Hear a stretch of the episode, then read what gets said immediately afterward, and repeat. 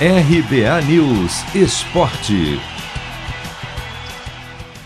Quem segura o Atlético Mineiro? E mais, quem segura o atacante Hulk? Na noite de ontem, ele de novo balançou as redes, assim como o Zaratio. E o Galo, que já tinha vencido o Bahia no fim de semana pelo Brasileirão, conseguiu uma nova vitória contra o mesmo adversário, essa por 2 a 0, no jogo de ida das oitavas de final da Copa do Brasil.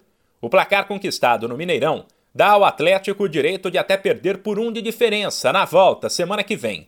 O Bahia até teve bons momentos, principalmente na segunda etapa, quando já perdia por 1 a 0 e teve que sair para o jogo.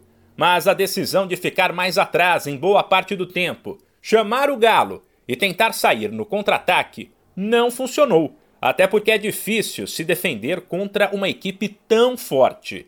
Após a partida, o técnico Cuca admitiu que a vantagem é boa, mas avaliou que a disputa está aberta. Uma vantagem de 2 a 0, o que era importante para o jogo da volta. É, mas é uma vantagem que você não pode sentar em cima dela, porque tem muito jogo, né? O Bahia é um bom time, cara. O Bahia é um bom time. Quem falar que não é, está enganado. É uma boa equipe, muito organizada, tem jogadores velozes, tem bola parada boa nós vamos ter trabalho quarta-feira que vem lá. Cuca ainda falou sobre o ótimo momento do Atlético, que está na briga em três competições e fechará o mês de julho sem nenhuma derrota e com um ótimo desempenho também da defesa. Tá muito bom, né? Tá, tá ótimo. Foram nove jogos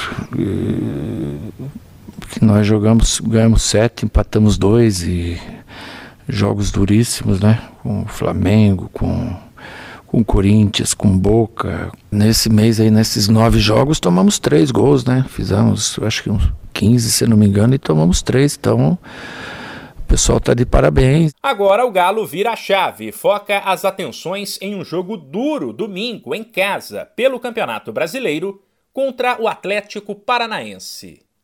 De São Paulo, Humberto Ferretti.